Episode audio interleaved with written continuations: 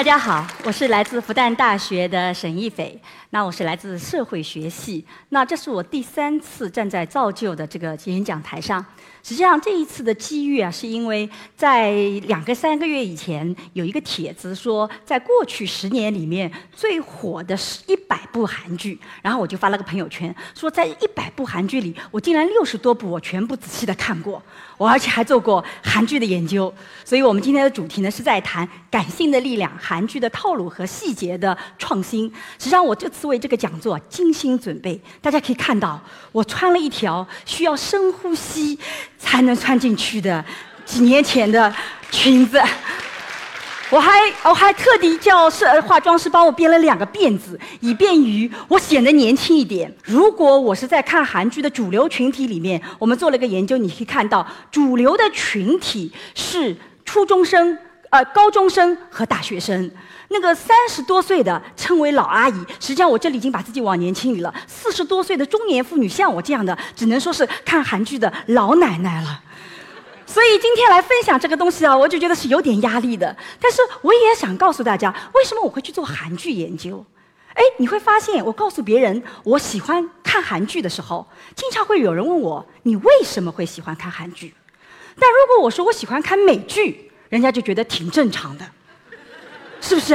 韩剧经常被称之为叫女性向的情色片，所以他说一个四十多岁的女性爱看韩剧，是不是性欲求不满足？是不是这个缺爱？是不是比较肤浅？所以呢，我觉得我很想拿我这个这多年来看韩剧的这个经验来回答这些问题，也为我们那些爱看韩剧的这个中老年妇女来证个名。我相信在座的肯定很多也是很爱看韩剧的。所以第一个问，到底是不是女性向的情色片？首先，第一个，它的的确确是女性向的，因为韩剧的编剧百分之八十是女性，它的。观众百分之八十也是女性，这是我们的一个统计数据，百分之七十五这是。那么你可以看到，年轻一代的男性啊，现在在逐步上升。但是如果你年龄更大一点的时候，你会发现一定是女性占主导的。另外呢，你会发现，如果说它是性相片，那你太误解韩剧了。美剧里面你会发现性和生活是不可分的，所以韩剧没办法流传到美国，因为美国人已经不能理解为什么搞了半天这两人还不上床。如果大家看过韩剧美剧的生活大爆炸，是不是里面那个这个主角雷闹的跟那个女女孩子那个男主角说：“哎，我爱你。”这个他们已经上床很久了。这个女的说：“等等。”这个佩利说：“你把我们的关系搞得太严肃了。”美剧是先上床，对不对？然后再来讨论爱不爱。韩剧完全不是这样的。你会发现韩剧对性几乎是摆脱的。我们今天要讲的韩剧，我们知道韩剧的种类特别特别的多。我今天着重谈的是韩剧里面的偶像剧。也就是被看成最肤浅的那一类型，在韩剧的偶像剧里面，你会发现《来自星星的我》连这个男主角特地设定成接个吻都会晕倒的类型，所以怎么可能有性呢？所以完全是无性的。万一他们真要发生性，一定会因为避孕套没有，也就直接没有了。所以在韩剧里面，这个床戏啊，就翻成是叫船戏，但是没有性没关系，因为呢，你会发现他有很多的身体接触，比如说牵手。拥抱、亲吻，哎，我们刚刚讲到韩剧的套路，也就套路模式，它经常用，还挺管用的。你会发现，我们做研究的时候就发现，哎，它这些出现的频率啊、次数啊是不一样的。而且呢，它不是说第一集出现牵手，然后出现拥抱，然后出现亲吻，不是的，它是乱的。经常一不小心，两个人一跌倒就亲吻了，然后再开始后面的故事。所以你可以看到，它的这个套路是很不一样的。但是呢，里面会不会有些新的意涵呢？有的。你会发现，有的时候我们讲女性啊很爱吃，很可能就是一个欲望的表达。但是对我们女性来讲呢，还有一个美好的肉体可以看。所以韩剧里面经常有男主角一定要有洗澡的镜头。冲凉的镜头，换衣服的镜头，那当然我们可以说这已经有点性的意味了。但是我觉得很重要一点，对我们女性来讲，或者韩剧吸引我们的一个套路，是因为你会发现他选择的男主角无一例外是高富帅、大长腿、高颜值。某种意义上讲，我认为韩剧对于我们中国女性对男性外貌的审美的提升啊，有很大的帮助。以前我们是不是从来没关注过人们腿短腿长啊？现在我们突然觉得腿长很好。这张图是我们这个做的跟我合作做的学生专门按照他们身高来排的。你会发现低于一米七九啊，你看最低的就一米七九，一米八是平均身高，是不是？那你会发现，不仅是这样子，男一是这样子，而且还每部剧还给你准备一个男二，男一是女主角的，男二是我们观众的。而且男二也是大长腿，是不是？也是外表出众，而且也是你可以看到，也是个霸道总裁型的，很棒的一个角色。那么从另外一个角度讲，由于她是女性向，我们女性要去代入，对不对？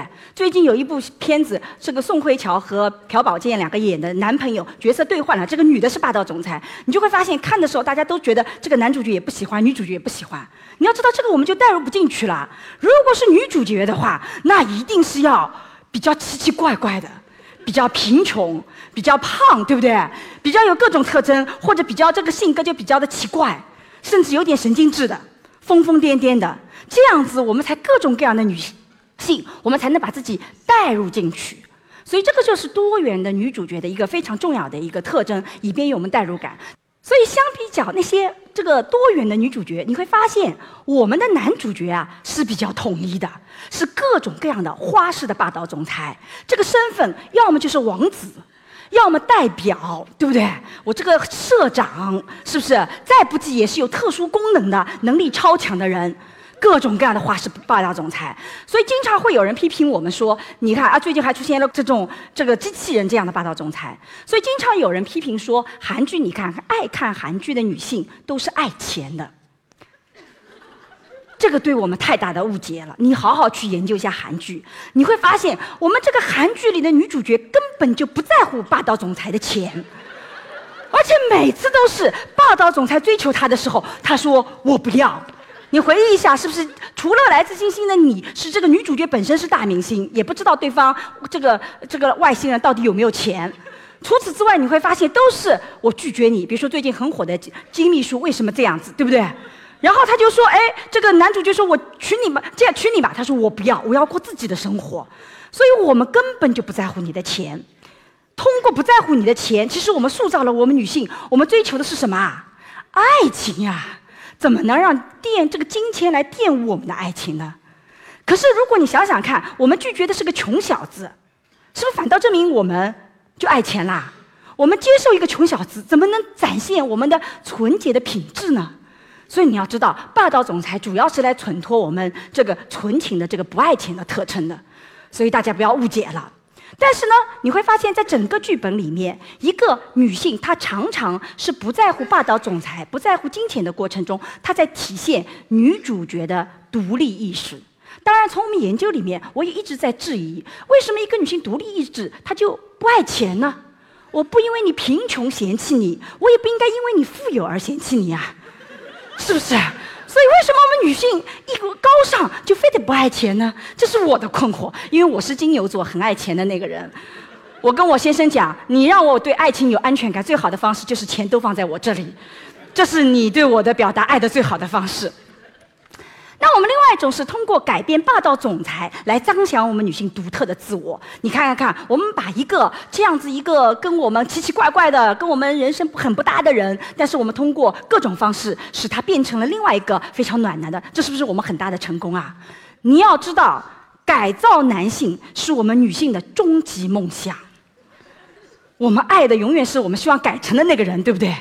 那这个其实某种意义上也，你看发现这就是个套路的问题。最后呢，你会发现韩剧里面有大量男性或女性，尤其是男性深情的凝视女性的特写镜头。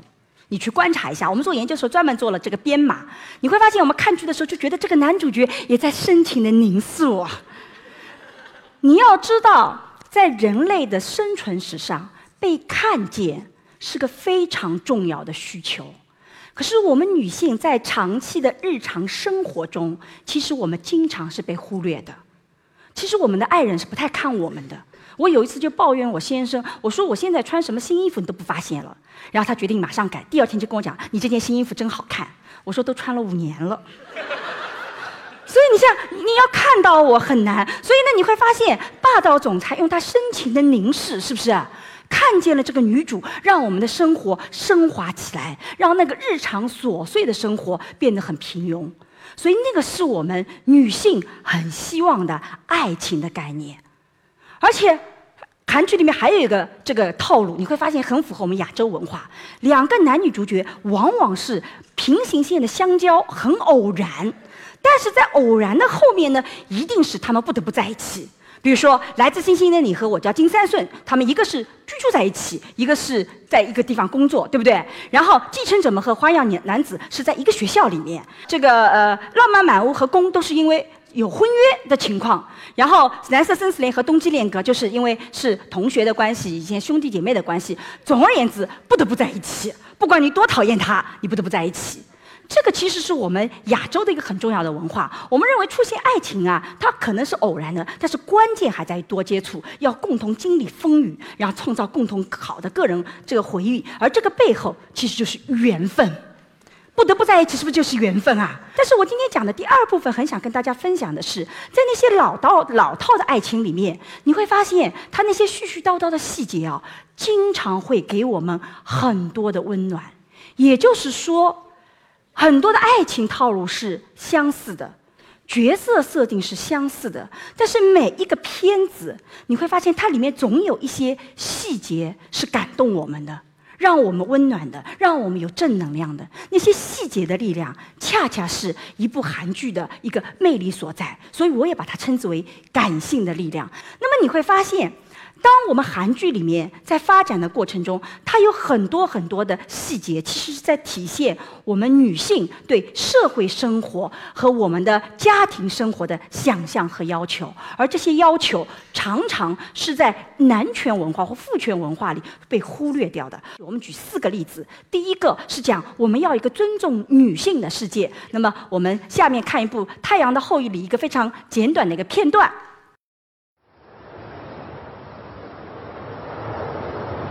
맛있습니까? 네. 되게 먹고 싶은가 봐요.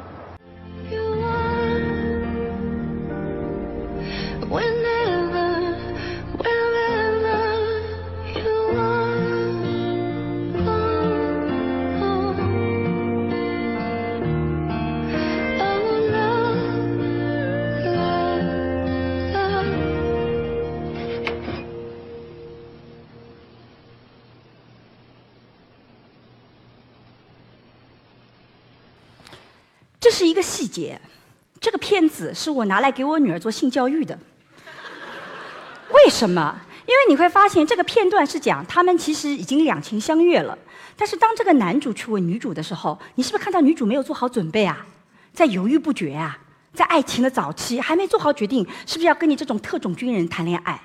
所以这个男的就停下来了，下面一步他就离开了。大家回想一下，过去我们的很多的剧本。如果一个男的觉得喜欢这个女的，知道这个女的也喜欢他，他会怎么样？强吻，对不对？因为我们觉得，你看男性文化里告诉你，强吻是代表我对你的爱，你女人说不，不是代表不。但是在韩剧里面，他清楚的告诉你，当我犹豫的时候，即使我很喜欢你，你也知道我喜欢你，但是我没有做好准备，你是要尊重我的。所以我就跟我女儿讲，如果未来你碰到一个人或者一个男一个男性，你没做好准备，他愿意停下来等你，他尊重你，就说明这个男性才是值得信赖的男性，而不是像堂主一样整天摇晃你啊，来强强吻你。那么第二个呢，我们举的例子是说，你会发现，我们看一个韩国版的河东狮吼故事，叫《认识的妻子》这个 닥쳐 韩 닥쳐 剧叫。 목소리 듣기 싫으니까 입 다물고 닥치라고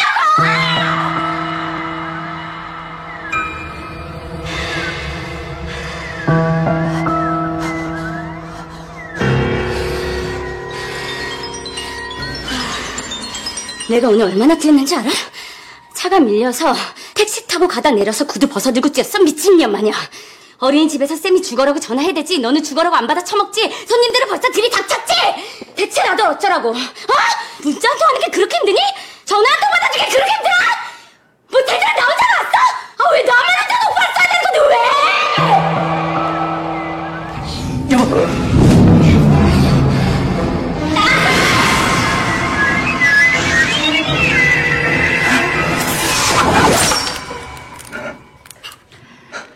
这个片子是《认识的妻子》里面的一个片段，他讲他们两个曾经很相爱，结了婚以后，这是这个电视剧的开头。所以后来这个男性有了个机会回到过去，他选择不再跟这个女的有见面的机会，因为你看很多的男性会说，你看这个河东时候，这个女的是不是很可怕？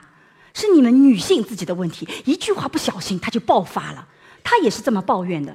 那这个故事呢，其实就在安排这个男性穿越以后重新遇到他的太太，结果发现他太太没结婚，特别青春阳光，特别活得好。然后他慢慢再去理解，到最后他们又在一起的过程。实际上，这恰恰是我们女性很想让你来倾听心声。我很忙碌的时候，我有我的困惑。我今天变成这个样子，你背后要起什么样的作用？而这个心声经常会被听不到。所以你会发现，韩剧为什么女性我们很容易代入感，是因为我们很想把我们今天变成这个样子，黄脸婆的样子。我们为什么变成黄脸婆？你要来倾听我。可是男性常常说，女人一结婚就变成神经质了，不可理喻。他不会来倾听我们。所以韩剧通过这种细节，其实在展示：哎，你看。我其实是有机会通过什么样的方式让你知道我的辛苦，我的这个变化。我当我看电视剧流泪的时候，是因为我在日常生活中已经很苦了，我只能借机去流泪。这些细微的情感，我们希望被看到。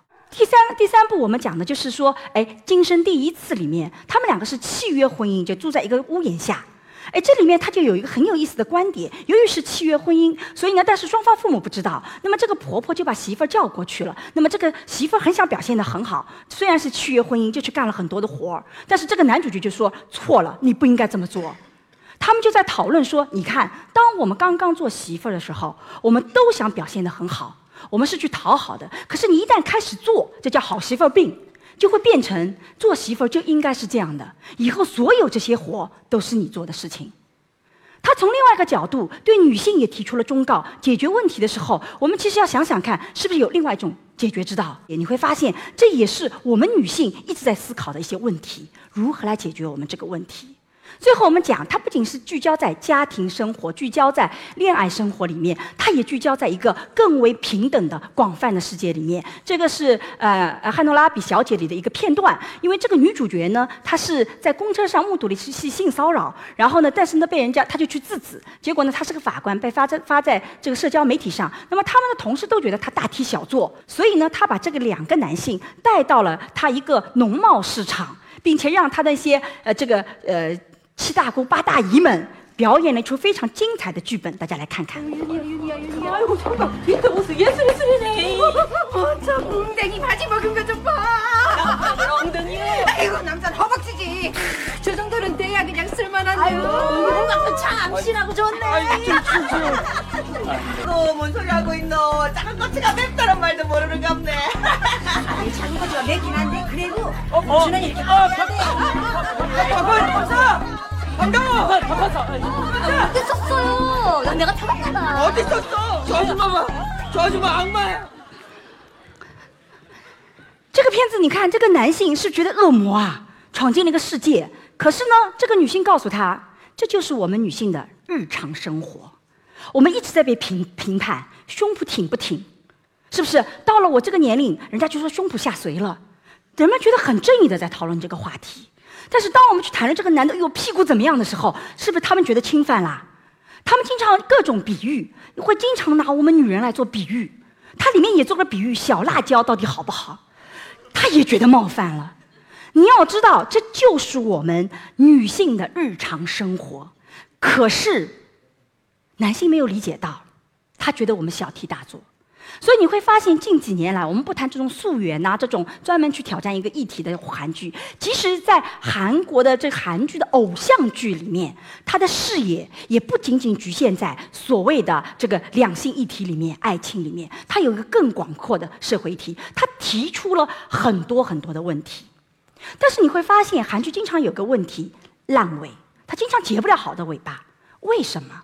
因为我自己的研究是发现，韩剧提出了问题，但实际上它并不能解决问题，因为最后韩剧的结尾总是两个人要日常的很好的生活，可是爱情能不能去解决这些问题？爱情能不能去解决我们女性要被尊重的问题？我们要被倾听的问题？我们在日常生活中需要你知道我的痛苦的问题？你能不能去解决那些我日常在社会生活里受到的压力问题？爱情是解决不了的，它需要社会支持和文化改变。所以韩剧提了很多的问题出来，最后用爱情的最后的 happy ending 来解决，你就会发现我们经常就觉得不满意了。另外，你会发现，哎，如果我遇到一个 Mr. Right，我就是不是能改变人生了？你会发现，第一个，爱情是棋逢对手的喜悦。你如果弱的话，你不见得找得到那个 Mr. Right。另外，就算找到一个 Mr. Right，他能拯救你的人生吗？你的人生其实依然要靠你自己奋斗的。所以在这个过程中，你会发现，即使找到一个 Mr. Right，其实不解决这些问题。最后一个，我们讲，爱情是不是一个人的全部？所有人，我们其实都意识到爱情是重要的。可是你会发现，爱情它并非必要，它很重要，但是它不是我们的全部。我们曾经所有的婚姻，很大份的婚姻，在早期结婚的时候，我们都是相爱的。可是慢慢慢慢，爱情它解决不了后面的问题。如果你想依赖爱来解决后面的角色问题、婚姻里的问题、家庭和工作的平衡的问题，你一定会很失望。所以我们看剧的人，其实我们是有更多的期望值，说，哎，能够怎么样子？在他最后一个 happy ending，你总是觉得不满足。这就是为什么韩剧它总是烂尾。所以最后的时候，我要讲，你会发现，虽然我们看韩剧，我们做研究里就发现说，看韩剧的人常常是更难进入到婚姻里面或进到爱情里面的。其实不是因为说我们眼光高了，恰恰相反。你会发现，韩剧不断的在告诉你一个概念，就你真的要拥有好的爱情，你要知道爱情的能量很高，浓度很高。你要达到这个状况，你是要付出很多的，你需要很努力的去做的。但你要知道，人类经常有两种选择，很少是一条好的道路跟一条不好的道路，这就不需要选择了，是不是？人生常常有一条道路，看上去很困难，但我们知道可能背后很好，那个目标很好。我们知道翻过这座山，可能背后就有一个很漂亮的场景。可是翻这座山，这个路太难了。我们另外会有一另外一条路，是更容易的路，这条路走着走着就可以了。虽然我们也不知道背后是什么。你其实人生常常面对这两种选择，大部分的人会选择那条容易的道路。所以这就是为什么今天我们的爱情反倒变得更艰难。其实爱情本身对今天的我们来讲，它需要经营，需要我们花时间。因为当你跟一个人链接的时候，你其实是要有能量的，而这个能量互相要正向，我们才能给到很多。所以，我即使在今天大家不看好爱情的状况下，我依然一直是很鼓励爱情，因为我自己有一份特别美好的爱情。我觉得我从爱情里收获特别特别多。我们两个人互相让对方都成长得很好。早期那个路很艰难，可是，一旦翻过山，你看到的世界就不一样。那么，最后我就给大家一些小小的建议。第一个，我们要打开爱情的想象。其实，爱情不仅仅是说啊，我们喜不喜欢你，我是不是对你有冲动。爱情更多的是一份好的爱情，是激发我们对生活的热情的。